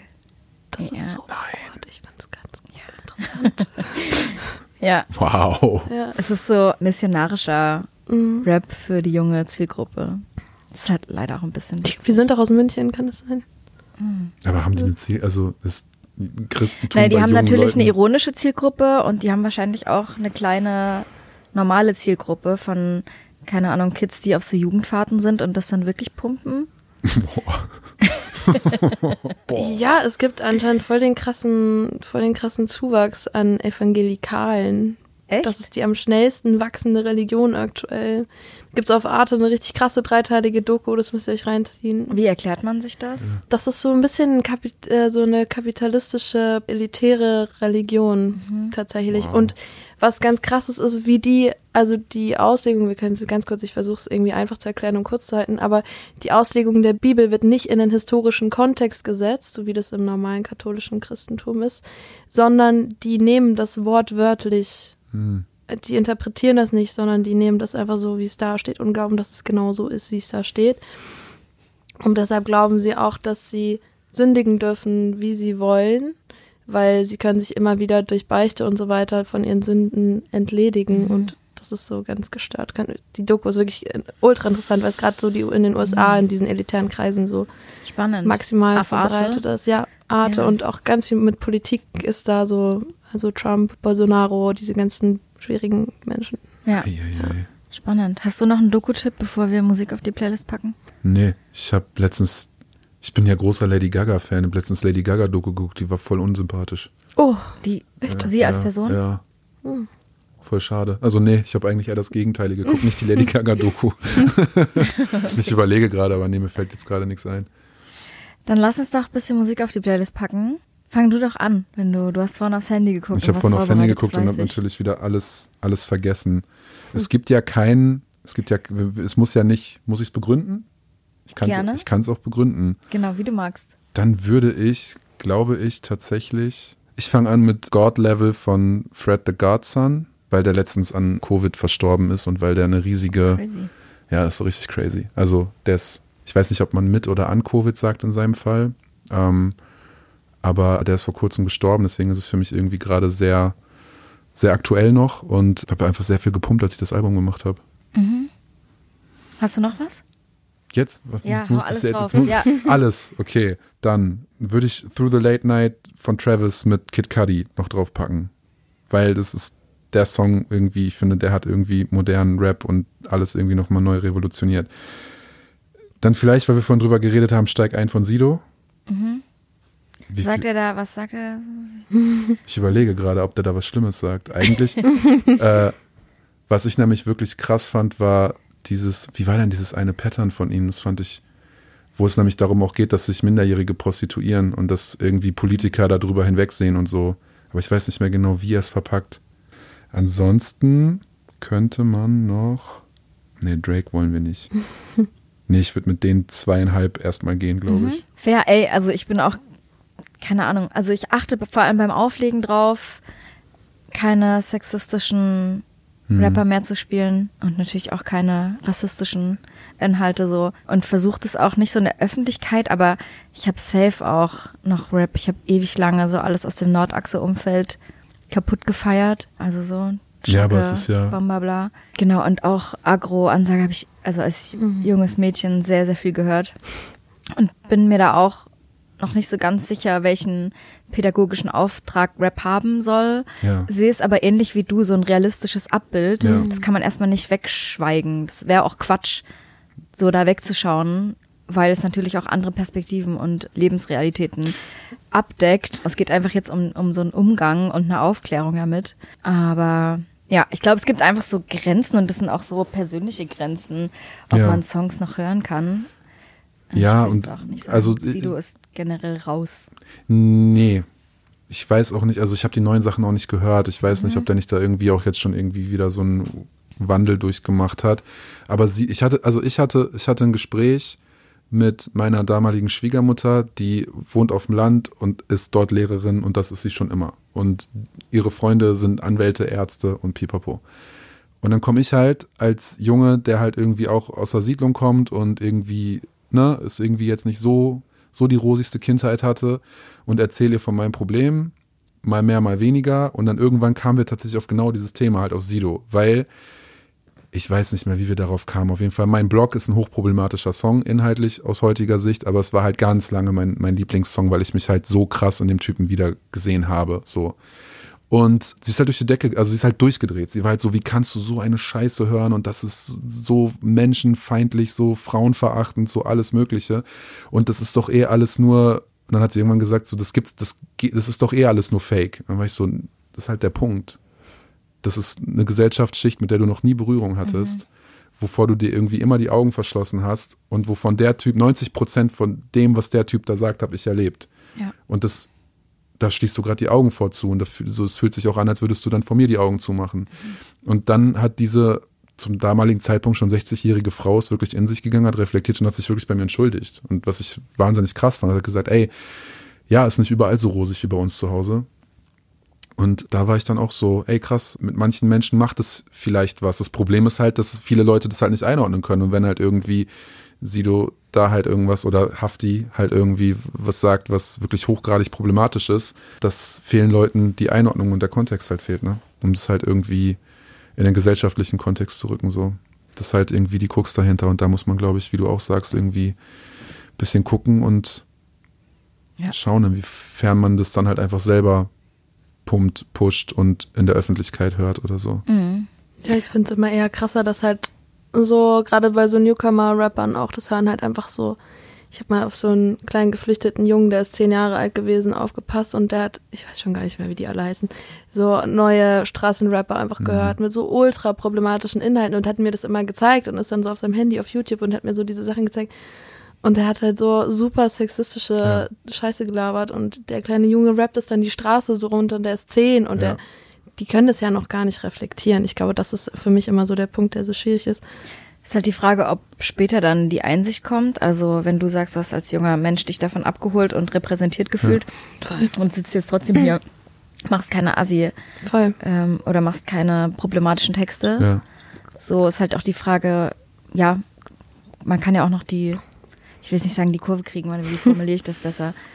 Im Leben kann sich ja trotzdem noch viel tun, dass man das nicht beibehält. So, Voll. wie würdest du sagen, hat das, was hat das für einen Einfluss auf dich gehabt und wann oder wie hast du auch gemerkt, dass das nicht die Art und Weise ist, wie du Musik machen willst? Ich beschreibe das immer so ein bisschen mit Engel links, Teufel rechts, weil ich habe Sido entdeckt und ich habe auf der anderen Seite, weil Minden, habe ich halt Curse entdeckt. Ja. Und Curse mhm. hat ja noch nie irgendwelche problematischen Dinge gesagt und war ja immer schon sehr früh und sehr seiner Zeit voraus und mhm der konnte das für mich dann immer ganz gut in so einem Kontext an. Und plus, ich bin als einziges Unterschichtenkind halt aufs städtische Gymnasium geschickt worden und da war es halt die ganze Zeit schon, die waren halt alle schon auf dem Film. Sido ist ein Assi, Hafti ist ein Assi, die sind alles Assi und wenn du so redest wie die, bist du ein Assi und dann kriegst du hier keine Freunde.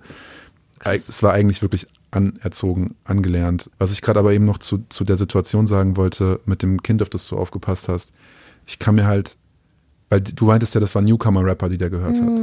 Und das ist nämlich der Punkt, finde ich. Ich finde es problematisch, weil wir haben jetzt halt 2023.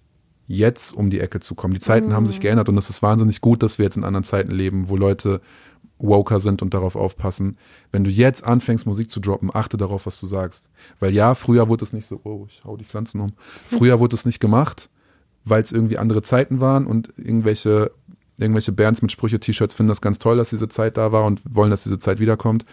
Aber damals war das nun mal so. Im besten Fall konnten wir das dann irgendwie in den Kontext rücken und irgendwie reflektieren. Aber ich finde nicht, dass es jetzt noch weiter passieren sollte. Mhm. Also wenn jetzt in dieser Zeit mit dem Bewusstsein, was unsere Gesellschaft doch irgendwie hat oder haben sollte, fände ich es problematischer, als, als es damals war, weil damals halt viel mehr Sachen gängig und salonfähig waren. Safe, ja. Würde ich sagen. Toll. Ihr könnt jetzt auf die Homegirls Playlist gucken und schauen, ob es der Sido-Song geschafft hat. und Katha, was willst du noch draufschmeißen? Ich habe jetzt auf dem Reeperbahn im Auto Cheers, einen geilen Song entdeckt. Ich habe nie Skrillex gehört, als ich jünger war. Aber mein FOH hat mir dann sowas von dem neuen Album gezeigt. Und zwar den Song Ratata Hm.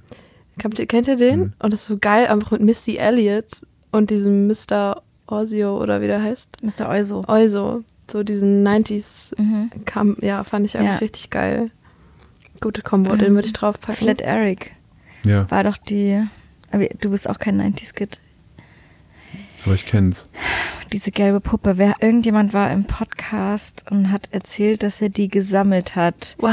Wow. Und dass er dann so ein der Scheiße, wenn ihr das noch wisst, schreibt das mal bitte in die DMs. Ich habe es vergessen, wer es war. Auf jeden Fall hatten wir dieses Mr. Euso-Thema schon, ähm, weil damit bin ich irgendwie auch aufgewachsen. Geil. Ähm, ja, ist ein guter Song. Finde ich, äh, finde ich richtig gut. Noch Voll. was? Dann einfach, weil ich es liebe, wie sie singt von Maya, Mach kaputt. Ganz, ganz schöner Song. Und wir müssen natürlich auch noch was von euch draufpacken. Ah. Soll ich das machen? Nee, macht ihr, werft ihr mal eure Lieblingskinder von den aktuellen Projekten. Also einmal von deiner letzten EP und von du von Märchen, gerne. Ich glaube, Vögel haben wir schon drauf. Dann macht Daddy-Issues rein noch. Mm, von der Akustik-EP. Ja, gerne. Okay. Aber bei dir dann. Den mag ich am liebsten. Ja. Richtig schön. Hast du noch einen Song? Sonst übernehme ich. Ich hatte sonst noch ein. Also eine Empfehlung oder irgendwas, was dir ja, das bedeutet. die ist auch relativ unbekannt. Baby Stockwell heißt die. Mhm. Der Song heißt Love Me Back.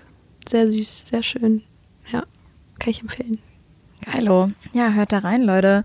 Ich werde noch Tourette von Berg draufpacken. Habt ihr Hm. Berg auf dem Schirm? Klar. Berg ist auch absolute Newcomer und produziert auch viel selber. Und ich glaube, was so das Besondere an ihm ist, ist erstmal so seine Art und Weise zu singen und wie er auch so seine Vocals stackt und wie er produziert. Also er lässt viel auf TikTok auch hinter die Kulissen gucken, also teilhaben.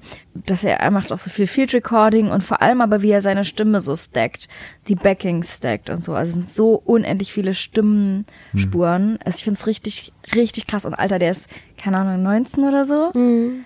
Und der hat einen Song rausgebracht, der heißt Tourette. Oder Tourettes, oh Gott. Äh, ich glaube, es ist ein wichtiger Unterschied, weil das eine ist eine Krankheit und das andere ein Ort in Frankreich. Und bei ihm geht es um den Ort in Frankreich. Und es geht um das Alzheimer seiner Großeltern. Und er beschreibt auf so krass rührende Art und Weise, wie sie immer noch dahin fahren und ja, wie sie dort die in den, in den Restaurants sind und die, die Großmutter halt Alzheimer hat und so. Boah. Und es ist ein krass deeper, rührender Song, den ich richtig schön finde. Eh, bin ein richtig großer Berg-Fan. Und ich bin auch großer Blumengarten-Fan außerdem. Deshalb der aktuelle Song Gloria, den finde ich richtig schön. Und Nashi 44 mit Sriracha Hot Bitch möchte ich auch noch drauf packen. Genau, ich habe sie jetzt auch ein paar Mal live gesehen und die ist einfach eine übel stabile Künstlerin mit einer geilen Live-Energy. Ganz liebe Grüße an dich. Genau, das. Oh ne, ich mache noch einen von James Blake vom neuen Album Playing Robots into Heaven und zwar der Song I Want You To. Keine Ahnung, bin eh krasser James Blake Fan. Ich wollte eigentlich gestern noch zum Konzert, aber ich war fleißig in der Session. Hab's nicht geschafft. Und die Art und Weise auch, wie er so Product Production-mäßig mit den Vocal Snippets umgegangen ist, so mit den Modularsystemen. Also es ist ein mega uneingängiges Album irgendwie. Und so, es macht richtig, richtig Spaß. Es fordert dich krass heraus, es Geil. zu hören. Geht so zurück in seine Electronic Roots. Und einfach mega spannend. Irgendwie so soundmäßig zusammengestöpselt. Ja, mag ich richtig gern. Und du bist ja auch viel am selber produzieren, wahrscheinlich viel am Samplen. Auch, ja. Wie, was sind so deine Go-to-Producing-Tipps, wenn du welche teilen Lass kannst? Leute nicht merken, dass du eigentlich gar nichts kannst. nee, also ich sample ja wirklich, also ich mache ja wirklich sehr, sehr viel mit Sampling und Ja. ich sample ja auch wirklich von Vinyl. Mhm. Und Woher kriegst du deine Vinyls? Hast du die zu Hause? Du bist eh auch Vinyl-Nerd, ne? Und so ja, Plattensammler. Aber wo kriegst du die Stücke her, die noch keiner hat und wo dich keiner verklagt? Also wo mich keiner verklagt, gucken wir dann mal. soweit, soweit ist es noch nicht. Wir schauen mal, was jetzt das Album so bringt und so. Aber da mache ich mir tatsächlich erstmal keine Gedanken, bis es soweit ist, weil das kann einfach passieren und dann ist es halt auch okay und dann ist es auch fair. Ich habe tatsächlich, weiß nicht, ob ich das jetzt, ich sage das jetzt einfach mal, ich habe lange in einem Schallplattenlager Record Store gearbeitet und habe einfach wahnsinnig viel geklaut. so, das ist halt das, wo ich irgendwie meinen Grundstack halt herbekommen habe. Ansonsten ähm, guck ganz viel, ich digge ganz viel nach Cover und nach Ja. Also Ja. ganz viel so 60er, 70er und dann halt wirklich irgendwie, irgendwann hast du so ein Ding für so, okay, das Cover sieht weird aus, das nehme ich. Mhm. Und in der Regel sind das auch nur die 2-Euro-Platten. Was ich einmal, im- einmal im Jahr mache, ich versuche ich so einen Digging-Urlaub zu machen, wo ich wirklich Kohle in die Hand nehme und sage, okay, ich gehe jetzt nach Paris, schreibe mir alle krassen Plattenläden auf, ich gehe jetzt nach Prag, ich gehe jetzt nach keine Ahnung wohin und mache dann wirklich so, nehme dann halt wirklich irgendwie nur so die Schätze und gehe dann halt hin und sage, okay, hast du irgendwas Lokales, hast du irgendwas, was irgendwie, was irgendwie ähm, keiner kennt? Und in Prag war es zum Beispiel so, da hatte der dann einfach so, äh, ja, wir haben hier so ein extra Fach, weil wir haben hier so, wie, wie das, wie das Tschech, tschechische, ja, CVJM quasi so, die, hier sind, wir haben, die machen irgendwie immer Vinyls, die nehmen irgendwie ihren Scheiß auf und dann pressen es auf Platte und da gibt's so Fünfer-Auflagen von und dann bin ich so, okay, gib mir halt alles, was ihr habt. Ähm, so mache ich es eigentlich. Aber hauptsächlich einfach Flohmärkte, Ja. Plattenläden und einfach Was ist dein Go-To-Flohmarkt in Berlin? ich ziehe jetzt um. Ich habe äh, Tiergarten gewohnt und war halt dann immer bei dem Flohmarkt und ich ziehe nach der Tour ähm, in den Reuterkiez und werde mir dann wahrscheinlich einen neuen suchen. Vorher war es halt wirklich einfach der am, am Tiergarten. Der hatte jetzt nicht irgendwie die krassen Plattenauswahlstände, aber hat man immer irgendwie was mitgenommen. Voll. Ja, ich muss auch sagen, also ich bin viel auf dem Boxhagener Mhm. Flohmarkt, da gibt's schon sehr viele Plattenstände und ich gucke auch immer nur in den 2-Euro-Abteilungen. Ja. Und da sind auch die ganzen Schätze, obwohl ich auch trotzdem oft irgendwie, vielleicht muss ich das noch lernen, oft denke ich, oh, das Cover sieht so geil aus, da muss jetzt ein Schatz drin sein und dann ist es richtig wack. Oder ich habe eine Zeit lang auch gedacht, es wäre mega cool, so alte Sachen aus Berlin zu nutzen, so alte Berlin-Hits und so. Aber das Problem ist, wenn du das samples, ist vielleicht geil mal für so einen Vocal Shop, aber es klingt halt ganz schnell nach so urdeutscher Ja. Traditionsmusik und das ist so weird und ich Ja. krieg das nicht raus. Also ich krieg keine Beats, die dann nicht nach so komischer Stampfmusik klingen und nach so gestochenem Orchester. Ja, sel selbst Hildegard Knef, ne? Also selbst irgendwie Genau. deutscher Chanson oder auch Nina Hagen, so die halt irgendwie für was Gutes einstehen, selbst die, Ja. selbst die funktionieren in kriegst ja Deutschland. Soul in die. nee, selbst die haben ja in Deutschland nur funktioniert, weil es Fort, Fort the Floor wollte ich sagen, weil es halt deutsche gerade Stampfmusik war Ja. und weil in den 30ern die Nazis gesagt haben, ihr wollt Swing hören, vergesst es, ihr hört jetzt Swing Kids, gute Empfehlung. Kennst du den Film? Das ist ein Film, Swing ähm, Swing Kids, das ist Wahnsinn. Da geht es nämlich genau darum, dass die in Hamburg irgendwie 1937, 38, dass sich die Kids und die Jugendlichen haben sich halt zu so Swing-Partys getroffen und waren so krasse Vinyl-Digger und bla bla bla. Und wir hatten halt wirklich zu der Zeit gerade in Hamburg eine sehr große Swing-Bewegung und haben dann da so die amerikanischen Platten untereinander gedickt und getauscht und so. Und dann haben die Nazis das halt nach und nach immer weiter verboten. Und dann gibt es so eine beschreibende Szene, wie die halt mit 500 Leuten da alle schön am Tanzen sind auf diesen Swing-Partys und dann kommen so zwei SSler rein und dann switcht der DJ direkt und dann gibt's halt Marschmusik. So. Und dann gucken die so und dann gehen die wieder raus und sagen so, hier ist alles in Ordnung. Und dann Geil. werden halt wirklich so Leute, die halt, die halt Swing-Platten in Deutschland verkauft haben, halt inhaftiert. Und das ist halt alles auf einer wahren Begebenheit. Mhm. Erklärt ein bisschen, warum wir bei den großen Helene Fischer Produktionen so schön im Marschschritt klatschen können. Und Mhm. Ja. deswegen habe ich auch eine ganz große Aversion gegen Schlager und solche Sachen. Ja, Und safe. genau, also um den Bogen wieder zurückzuspannen, das kriegst du aus den Beats, glaube ich, auch einfach nicht raus. Es gibt auf der Dendemann-Platte ein paar gute Ansätze. Auf den aktu aktuellen von vor drei Jahren oder so. Genau. Also, also aktueller geht's ja kaum Ja, bei Dende. stimmt. Ähm, da gibt's. Ja, gut, äh, will ich echt noch mal da, reinhören. Hör mal, da, die, die haben das wirklich, ich glaube, die Krauts haben's gemacht, Mhm. glaube ich. Weiß ich nicht, weißt du das? Ich weiß es auch nicht mehr, aber ich habe es damals gehört, auf jeden Fall. Aber ich erinnere mich nicht an Da die. gibt's ein paar gute Sachen. Mhm. Ansonsten musst du ja tatsächlich wirklich deutschen Funk, der ja auch in München relativ big war damals. Du kannst deutschen Funk finden und kannst den auch samplen, aber find den halt erstmal. Mhm. Ja, ich werde weiter auf die Suche gehen. Viel Glück. Ja, danke. Ähm, ich glaube, wir sind schon so fast am Ende. Hm. Aber ich will natürlich noch wissen, A, wie bereitest du dich auf deine Tour vor? Was ist dein, deine Routine? Und Kada, was steht bei dir dieses Jahr noch an? Fang du ruhig, nee, fang Ja. du ruhig an. Ja, ich darf zum Glück noch ein bisschen was releasen. Ich freue mich sehr doll. Ich freue mich richtig doll auf die nächste Single, weil ja, die ist einfach irgendwie geil. Wie heißt die? Wird ein bisschen überraschend, das kann ich auch nicht sagen. Ah, okay. okay sorry, Kannst du sagen, worum es geht? Wann kommt die denn? Das kann ich auch noch nicht ganz genau sagen. Das alle, die in der Musikindustrie arbeiten, wissen, Okay. das ist immer so wischiwaschi-Gedöns. Aber auf jeden Fall noch dieses Jahr und ist eigentlich so ein Recap von, von diesem Sommer, wo mir äh, auch gerne mal alles ein bisschen zu viel war. Ja. Mhm. Spannend. Nice. passt ja vielleicht ein bisschen zur Folge. Das Mhm. ist gut. Und auch äh, gut, dass sie dieses Jahr noch kommt, weil KZ haben ja jetzt ihr Album für Mitte Juni nächstes Jahr angekündigt. Und ich war in Hamburg, haben die so ein Surprise-Konzert gespielt und haben halt ihre neue Single Görlitzer Park angeteased. Und dann kam so ein Banner, oder das war so eine Lichtinstallation, wo dann stand, äh, ja, neues Album 24. Juni oder so, nächstes Jahr. Und es ging so ein Raunen durch die Menge, weil alle dachten, Junge, das sind noch zehn Monate, das sind noch neun Monate, das sagt ihr uns jetzt. Ja. Wie lange willst du Promophase machen? Ist ja crazy. Ja, ja das fand ich sehr, sehr witzig. Deshalb, äh, ja, ich freue mich, wenn dieses Jahr noch was kommt, Ja. sich Voll, darauf freuen kann. voll. Ja, was, wie machst du dich fit? Ach so. Ich, also heute Abend gibt's so vegane Hühnersuppe. Ich weiß nicht, wie es funktionieren soll, aber geht wohl. Ja, wenig Alkohol, viel Tee, viel Ingwer und Texte lernen. Also Okay. wir, haben, wir haben jetzt die Proben alle so weit durch und dadurch, dass es halt auch einfach so eine self-made, selbstgestemmte, kleine, süße Tour wird, gibt's ja jetzt auch nicht irgendwie viel krasse Sachen, die man proben muss, außer halt irgendwie Texte und irgendwie, ne, so ein bisschen kompen und gucken, wann man wie welchen Song spielt. Das haben wir schon alles ready. Aber dadurch, dass ich ja eh so eine kleine Healthy Maus bin, ich lasse halt das, also ich rauche eh super wenig, das lasse ich halt jetzt einfach weg und viel Tee, viel gesunde Brühe, so diese ganzen Sachen. Ansonsten fehlt mir nichts Oh, da mehr muss ich gerade über deinen, an deinen Song denken. Nudeln mit nichts. Ja, Was du in einem Interview mal erzählt hast, als Sido offenbart hat, dass er Brühwürfel über seine Nudeln macht. das Traurige ist halt, er hat das halt, also er hat das in einem Interview mal gesagt, weil die zu Hause nicht mehr genug Geld für Ketchup hatten. Damit die Nudeln nach was schmecken. Aber ja, Brühe hilft auch bei Stimme und deswegen trinke ich jetzt auch viel Brühe für die Ja. Tour. Ey, ich kann euch wirklich nur empfehlen, da vorbeizugehen. Es ist ein wundervolles, es ist ein wahnsinnig krasses, tolles Album, was Dankeschön. du gemacht hast. Vielen, vielen Märchen ist alles sehr hochwertig, alles sehr stilsicher, alles was im Merch rausging und alles visuell. Dankeschön. Also kauft euch Tickets, denn wenn die Folge, Folge rauskommt, ist die rauskommt. Tour schon vorbei. alles klar. ist nächsten Montag schon vorbei?